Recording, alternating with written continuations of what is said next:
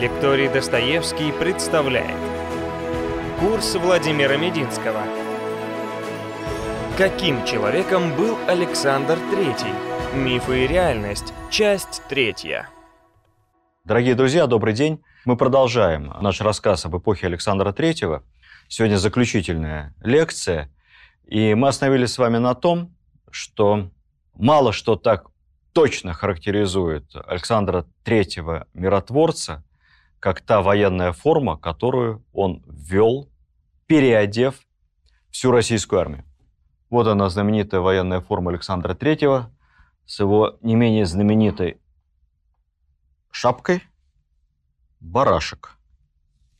Кто смотрел «Сибирский цирюльник», помнит незабвенного Никиту Сергеевича про Александра Третьего именно в таком головном уборе.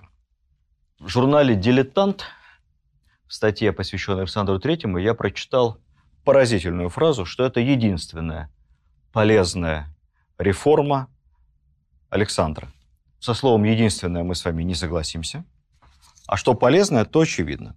Потому что новая военная форма типа «Зипун» – это типовой китель, который выпускали с раскроем по бокам, было несколько типовых размеров, L, XL и так далее. И дальше каждый офицер и солдат легко подгоняли это себе по фигуре. Эта форма была действительно очень удачной. Она была упрощена и приближена, как считалось, к национальному костюму, хотя на самом деле национального в ней было мало чего. Она была скромной, практичной, удобной и представляла из себя просторную куртку с запашным бортом без пуговиц на крючках. То есть эти элементы были характерны для народной верхней одежды типа зипуна. Солдату в этой форме было тепло и удобно, потому что зимой можно было под нее поддеть фуфайку, комфортно. Но был и целый ряд других преимуществ. В первую очередь, видите, минимум блестящих золотых пуговиц и всяких деталей. Вот этого, соответственно, ремня тоже золотого через плечо, естественно, в непарадной версии не было. Воротничок в непарадной версии тоже был скромным, поэтому ничего не блестело, и таким образом солдат и офицер – переставал представлять из себя идеальную мишень для стрелка, а это уже время нарезного оружия. Второе, как я вам сказал, поскольку она готовилась большими партиями типовых размеров для склада, в производстве она была гораздо-гораздо дешевле для армии. В-третьих, широкие нормальные брюки, заправленные в сапоги, грязь бездорожья. Ну, помним мы с вами эти ужасные башмаки времен 812 года, еще хуже петровские башмаки на каблуках. Как можно ходить по нашей грязи, непонятно. Бедные бойцы. Здесь сапоги защищают тебя от грязи, штаны не труд, солдаты их очень любили, заправленные такие шароварного типа. Ну, офицеры, правда, естественно, возмущались. Офицеры привыкли к лосинам, подчеркивающим хорошую фигуру, поэтому иногда их зауживали. Но в целом это очень-очень удобно. Ну и, наконец, барашковая шапка, боярка – вы себе не представляете, но это всегда натуральный черный мех барашка. Это не какая там шапка-ушанка, это из неизвестно чего, цигейки какой-то искусственной в нашей советской российской армии. Это натуральный, некрашенный черный барашек.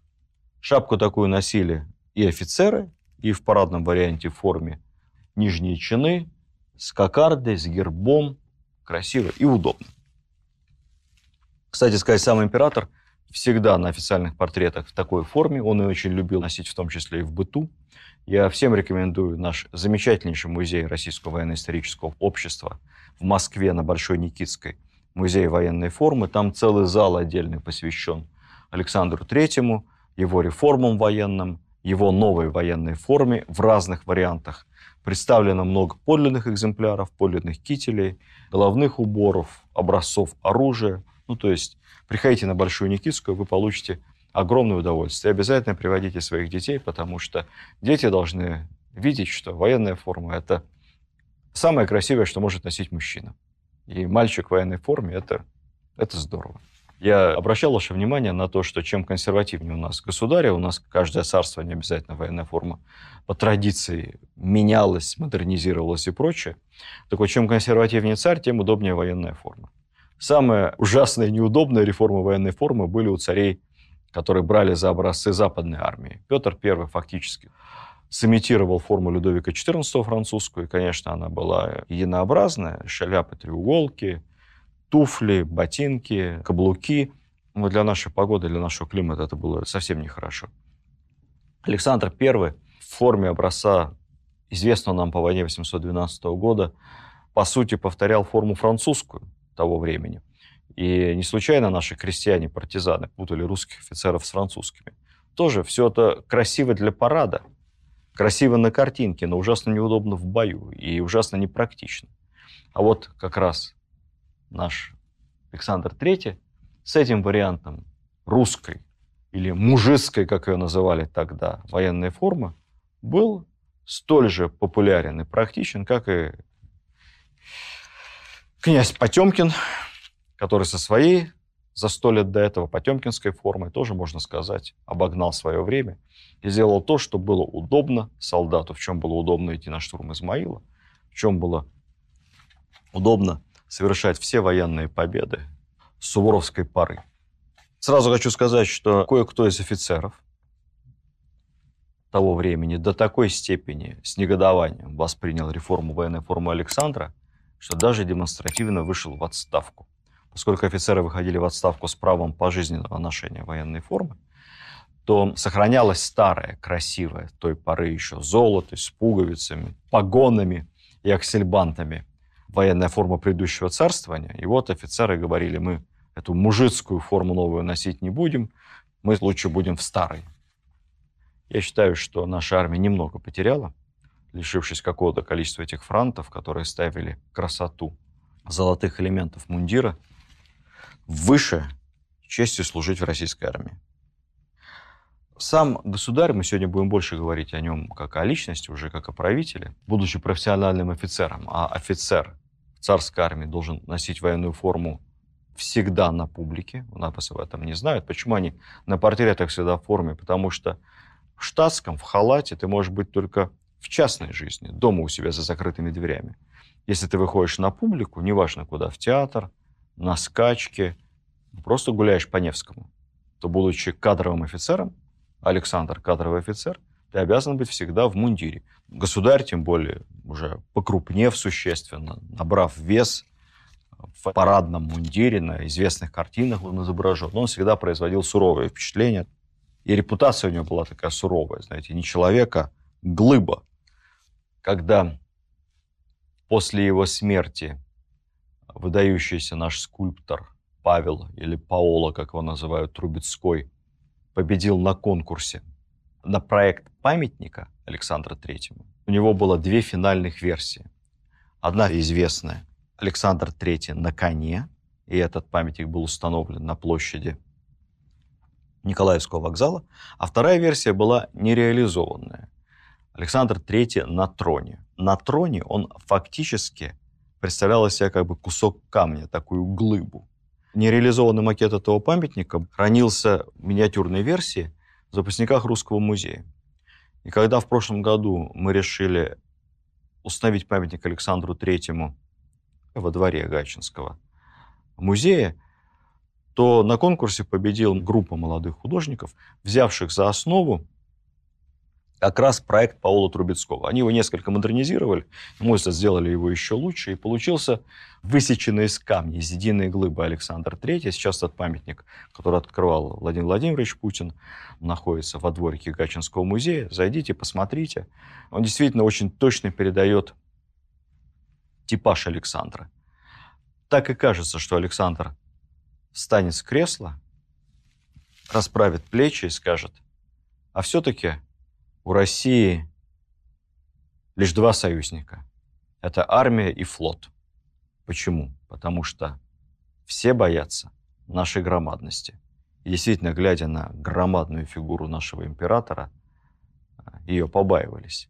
Воевать для этого с Россией было совершенно не обязательно. Александр III, что традиционно для всех романов XIX века, не был бездельником. Он был очень работящим царем. Вообще бездельники у нас закончились, наверное, на веселой Елизавет, любившей потанцевать, меняя платье. Вот с тех пор все Романовы работали. Больше всех работал, как мы знаем, дед Александра, Николай, у которого рабочий день, как правило, был по 14 часов. Ну и Александр III часами не вставал из-за стола, разбирая бумаги, выслушивая доклады, проводя совещания.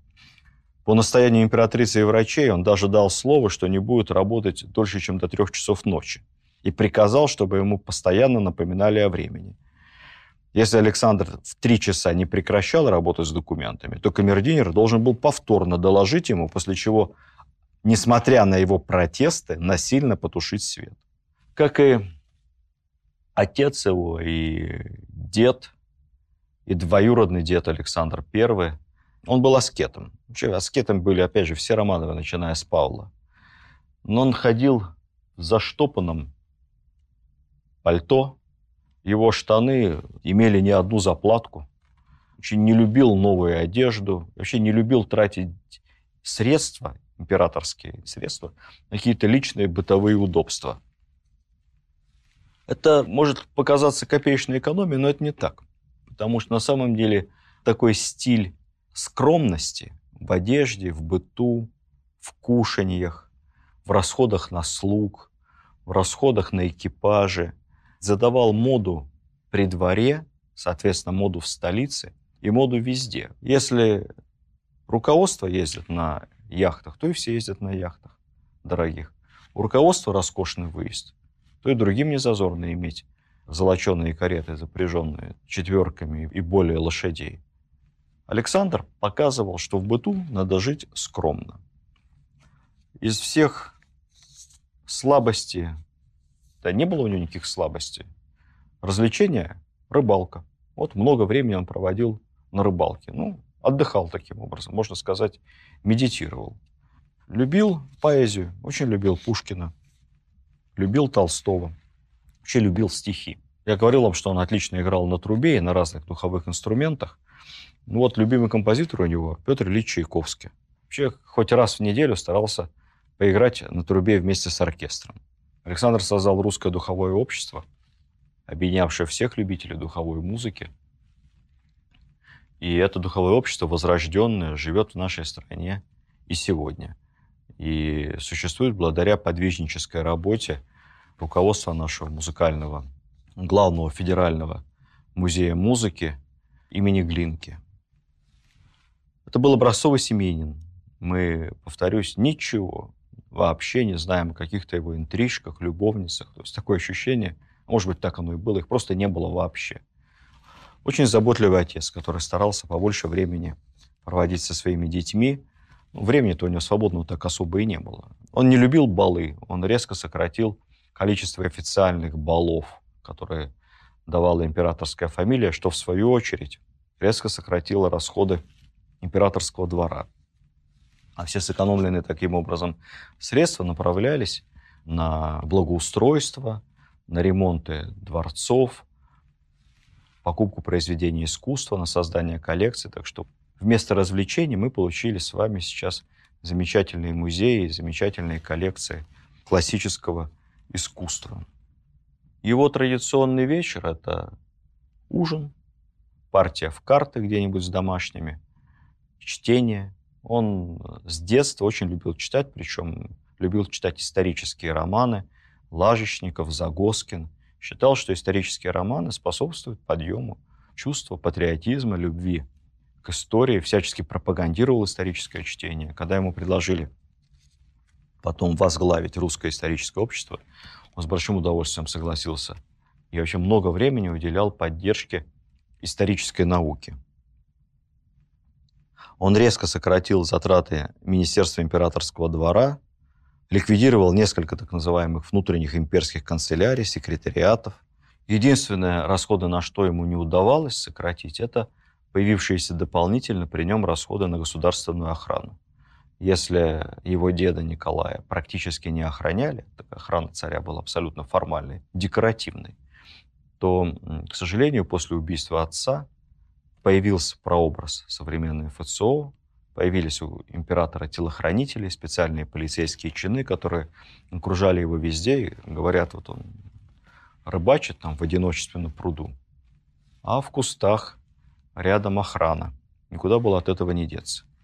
Я рассказывал вам, что Александр III неплохо рисовал в молодости, и передал любовь к живописи своим детям, но вот он всю жизнь покровительствовал художникам. Он причем любил разные художественные направления. Ему нравились и сторонники классицизма, и передвижники. Он даже пытался их всячески между собой помирить. Это были две совершенно непримиримые школы живописи того времени. Но, в общем, он был в этом отношении человек с хорошим художественным вкусом. Хотя отдельные авторы вызывали у него раздражение. Вот, например, наш знаменитый художник-баталист Верещагин, почему-то к нему Александр относился крайне отрицательно. Он даже довольно жестко выражался по поводу его произведений, считая, что Верещагин буквально наслаждается кровавой стороной, жестокой стороной войны, а мы знаем, что Александр, побывав на турецкой Балканской войне в молодости, считал войну отвратительным явлением, был большим пацифистом, и при Александре ни один государственный музей Верещагина не закупал. Ну, что надо сказать, никак не мешало творчеству художника. Как бы царь плохо не отзывался о том либо ином авторе, это никак ему не мешало творить, продавать свои картины и быть успешным. Например, известно, что Александр III очень резко отзывался о Льве Николаевиче Толстом, как об общественном деятеле. Говорил о том, что учение Толстого, толстовство – это возмутительно, это богохульство, нигилизм, но при этом, как писателя, Александр Толстого очень ценил, несмотря ни на какие толстовские публичные противостояния с властью, а их было много, никто не смел великого писателя тронуть пальцем. Александр собрал феноменальную коллекцию предметов искусства. Со временем Гачинский замок превратился буквально в склад сокровищ, которые не помещались в царских дворцах, занимая постепенно и галереи Зимнего дворца, и Анечкова, и других конце концов, собрана Александром обширная коллекция картин, графики, предметов декоративно-прикладного искусства, скульптур, была после смерти передана в учрежденный в память об отце Николаем Русский музей. Затем коллекция частично рассылалась в регионы, и многие региональные музеи наши, например, Саратовский музей Радищева, также содержат значительную часть Александровских даров, Александровской коллекции. При нем в моде в Европе появился русский стиль, стиль а-ля Русь. Это касалось и одежды, и танцев, и даже бороды, и причесок, и, безусловно, музыки. Говоря об его увлечениях, в Гачинских прудах специально разводили рыбу, и он проводил много времени за рыбалкой. Что любопытно, его любовь к рыбалке разделяла его супруга, датчанка Мария Федоровна. Вот такая, понимаете, идеальная жена – Э, вместе с ним рыбачила, говорят, даже насаживала ему червяков на крючки. Не жена, а мечта любого рыбака. При этом Александр проявлял свой удивительный педантизм во всем. Вот, например, он вел тщательный учет всей выловленной рыбы. У него в дневниках хранится, сколько ёршиков он поймал, лещей, карасей, в какой из них он все это тщательно записывал, считал все свои удочки, блесны. Вот таким был патологическим в этом отношении педантом. Большой любитель русской бани. Ну, какой же русский царь не любит русской бани? Баня была устроена для него специально в подвале Анечкова дворца в Петербурге. Парился Александр по-русски, с веником. Ну и потом везде, во всех местах, где он жил, включая ту же Гатчину, он обязательно просил организовать ему постоянную баню, куда часто ходил. Несмотря на такую строгую внешность, вот человек с большим чувством юмора и ироничного отношения, в том числе и по отношению к самому себе. Есть известный анекдот, который вызывает много споров любителей истории, потому что его в разных вариациях рассказывают как об Александре III, так и об его э, деде Николае. Значит, суть анекдота следующая. В какой-то из столичных кабаков зашел солдат и, напившись, фигурирует даже фамилия этого солдата, Орешкин, он там как-то неуважительно стал высказываться в адрес государя. А в кабаке висел портрет царя. И когда ему сделали это замечание, мол, как же так, вот, ты посмотри в присутствии портрета государя-императора, то сказал, плевать я хотел на портрет государя. Солдата забрали, и по статье о неуважении к царскому величеству осудили на 6 лет то ли ссылки, то ли каких-то принудительных работ. Поскольку речь шла об оскорблении царского величества, то приговор поступил на утверждение императора. Император, прочитав это дело, долго смеялся, начитал следующую резолюцию. Орешкина отпустить, дело его прекратить, передать, что я тоже плевать на него хотел, портретов моих в кабаках более не вешать. Так вот, этот анекдот рассказывается и о Николае, и о Александре. Анекдоты – это меткий жанр. И они абы как на пустом месте не возникают. Я как-то читал другую замечательную историю про то, как Александр, гуляя по Гатчине, увидел некий забор сооруженный недалеко от дворца. Ну и поинтересовался, а что за забор? А что свита, бегущая рядом, сказала, ну вот тут забор, мы тут что-то копаем, строим. Эх, некрасиво, помотал головой Александр и пошел дальше. На следующий день идет в обратную сторону, забора нет. А куда дели забор, спрашивает Александр. Сказали же некрасиво, мы снесли. Александр удрученно пожал плечами. Что не скажешь, из всего сделают высочайшее повеление. Вот это вот жизненная история, которая повторяется при любом у нас правителе, тоже, на мой взгляд, довольно хорошо а, характеризует Александра.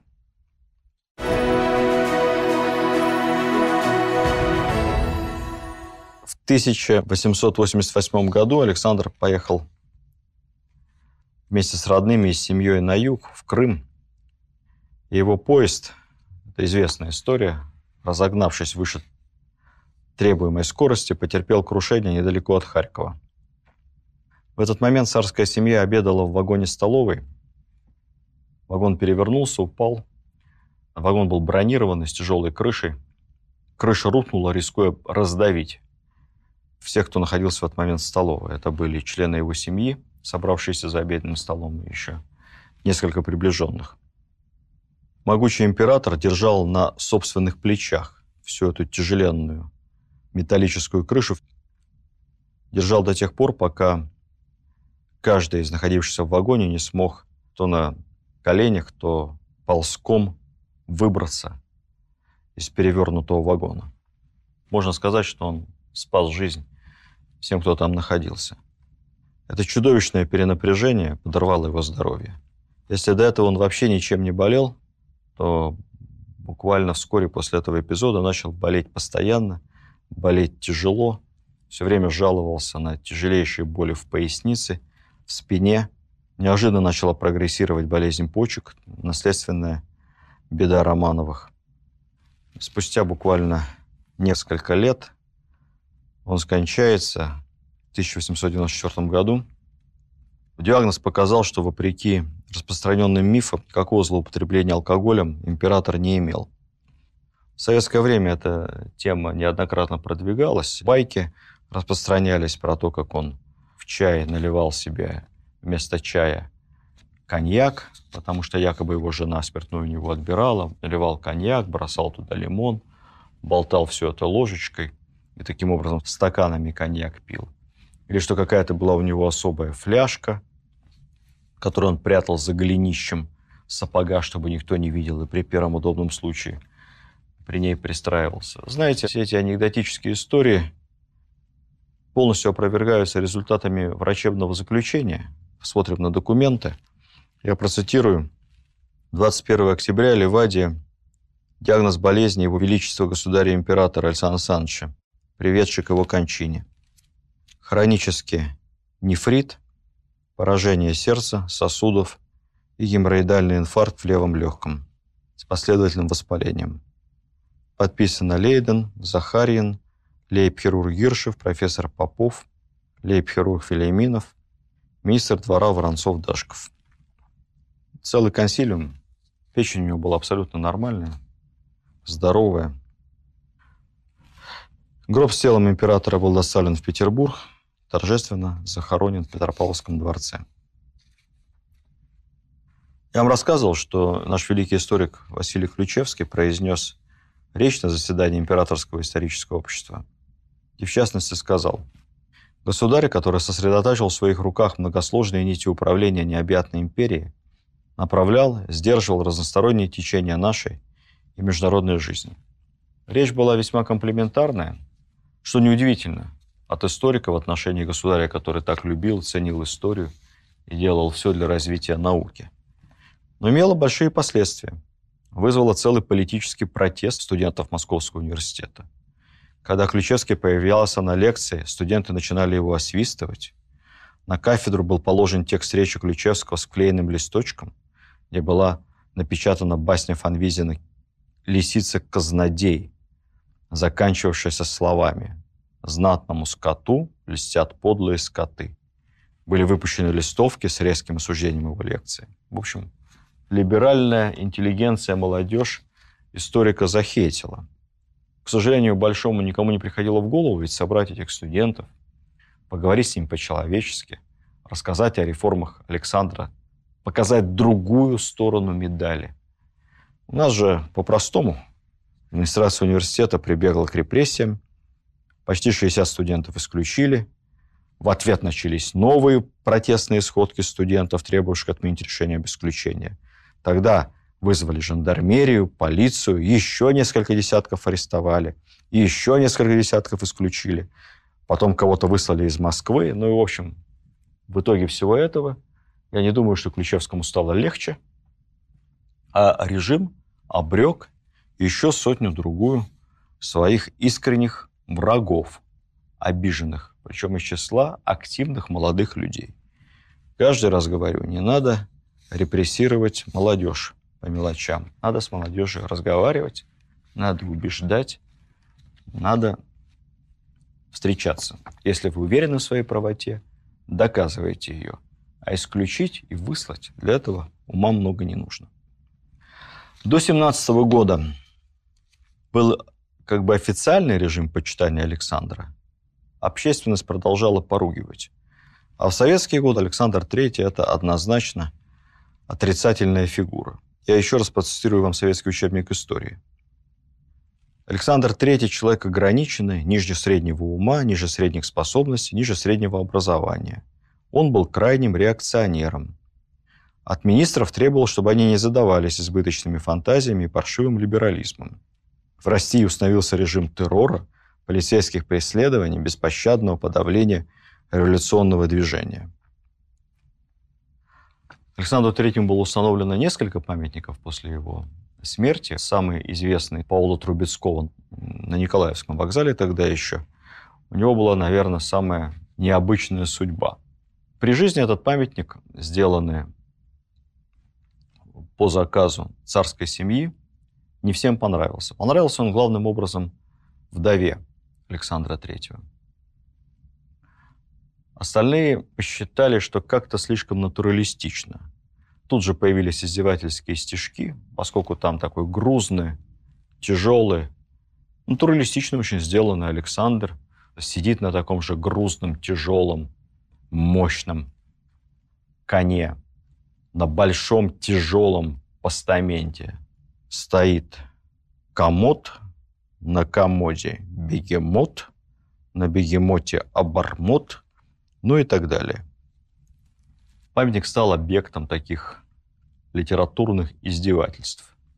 После же революции его поместили буквально в клетку железную. Сначала забили досками, потом доски отодрали.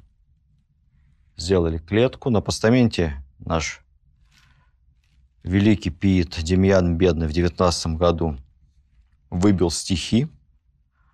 «Мой сын и мой отец при жизни казнены». К этому моменту, вы понимаете, речь шла уже о казни. И сына Александра Николая. А я, пожал, удел посмертного бесславия. Торчу здесь пугалом, чугунным для страны, навеки сбросивший ермо самодержавия. Ну и подпись «Пугало». Этот памятник потом, какое-то время сняв с постамента, таскали на специальном помосте по городу в качестве пугала в клетке. Кому-то это казалось невероятно остроумным. Затем его перенесли во внутренний двор Русского музея, оставили там. Во время блокады Ленинграда музейные работники самоотверженно пытались спасти памятник. Сначала его попытались как-то закопать в землю, но не получилось, очень тяжело. В общем, его обложили землей, досками так замаскировали.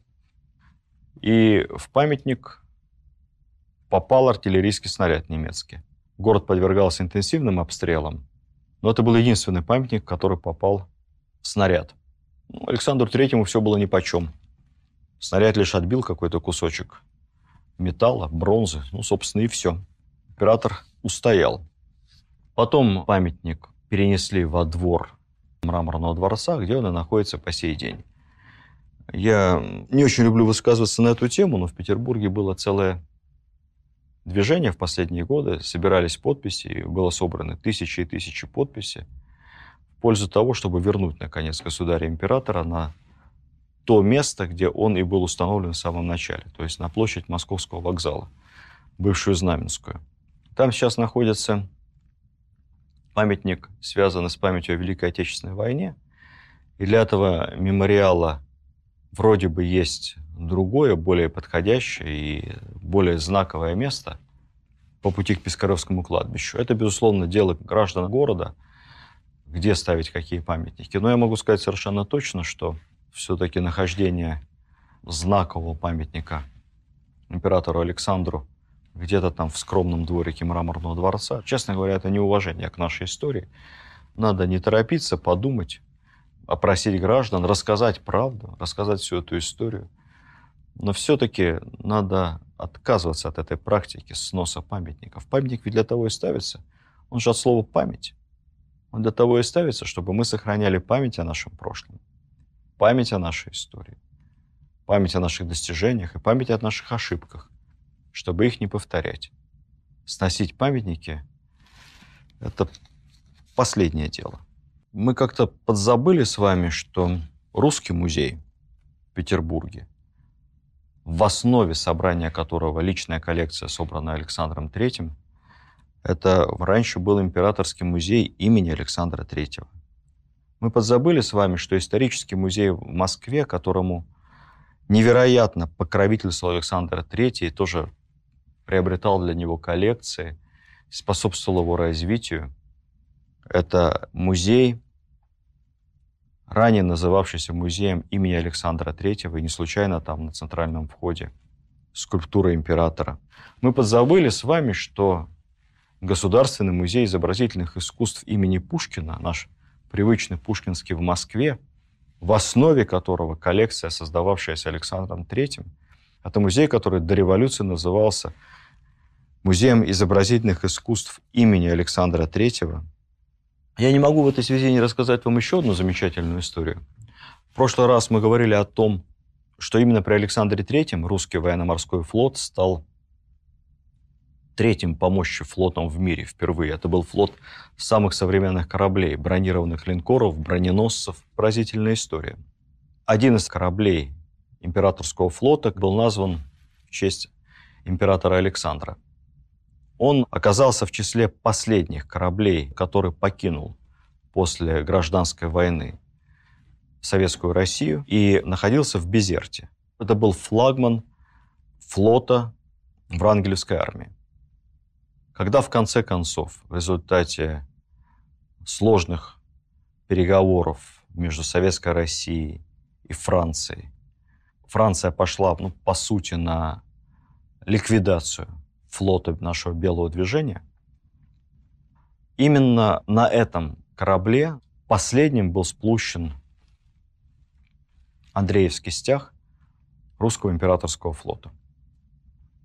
Этот флаг был бережно сохранен капитаном корабля. В течение нескольких поколений его передавали из рук в руки. И каким-то образом к началу 21 века он оказался в Австралии – в Русской Православной Церкви, где он хранился у алтаря, как реликвия, как последний флаг последнего корабля русского императорского флота.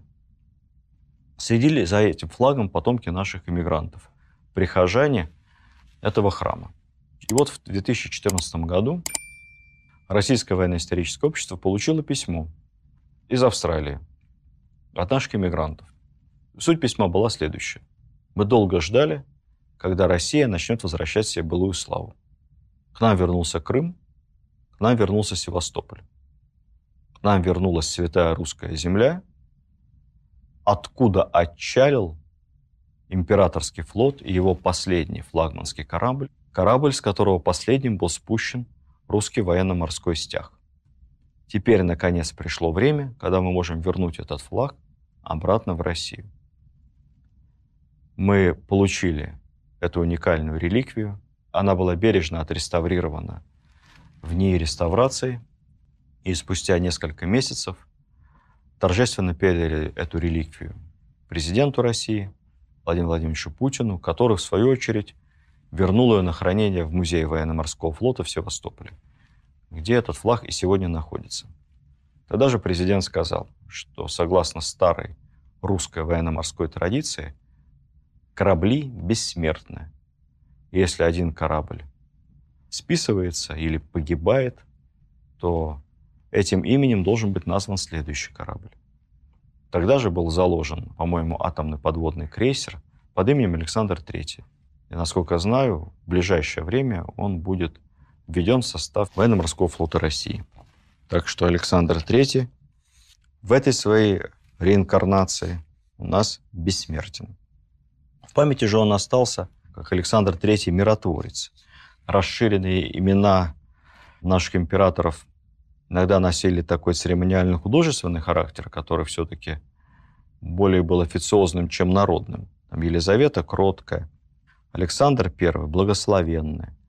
Но Александр III миротворец стало и официальным, и таким массово-народным прозвищем нашего государя, потому что действительно Александр не лез ни в один чужой конфликт. Он любил говорить, что, процитирую, «все эти Балканы не стоят жизни одного русского солдата».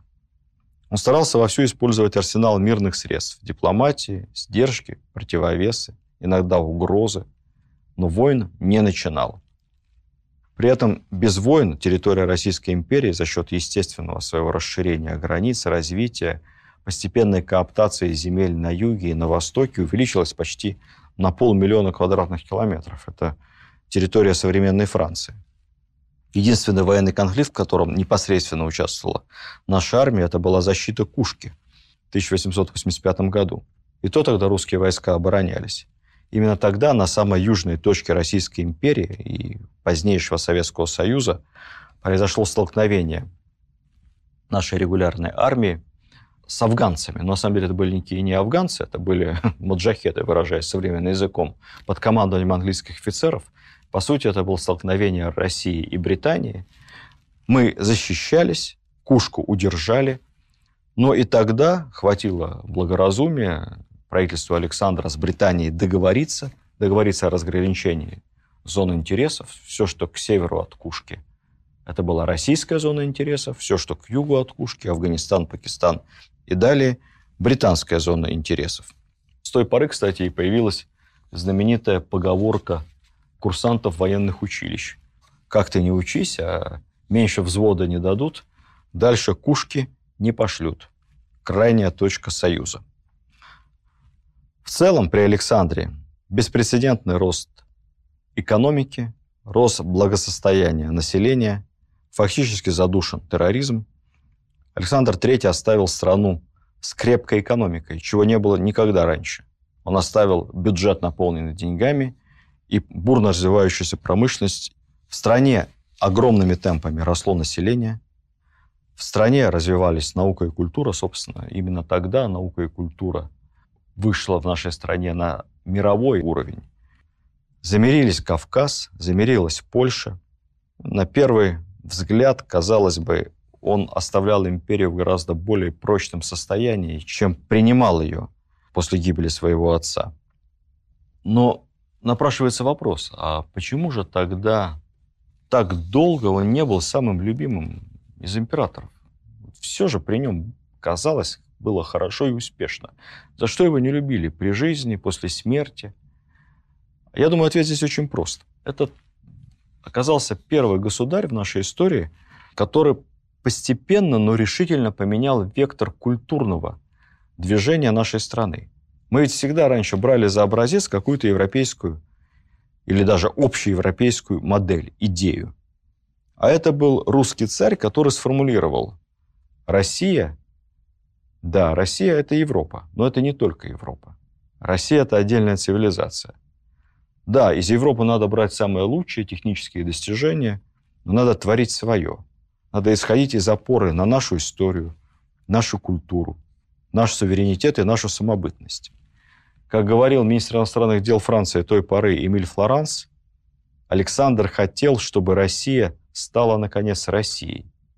Перестала равняться то на Голландию, то на Францию, то на задворки англосаксонского мира. Итоги царствования Александра III порождают другой, более масштабный вопрос. На протяжении всего XIX века во главе русского государства стояли разные, но каждый раз сильные фигуры. И весь этот век – это движение вперед. Это, казалось бы, достижение вершины русской истории. К концу царства Александра III империя достигла не только зенита геополитического военного могущества, но и максимальной степени стабильности и экономического процветания. Менделеев предсказывал тогда, что к 2050 году, через 150 лет, население России составит 800 миллионов человек. Это будет самая густонаселенная и самая экономически развитая держава в мире. Что потом пошло не так? Что случилось с нашей страной? Нам казалось, что Александр III вылечил и болезнь терроризма, как-то замерил окраины. В Польше вроде все тихо, и в Финляндии более-менее тихо, и ни с кем мы не воюем, и экономика процветает – что пошло не так?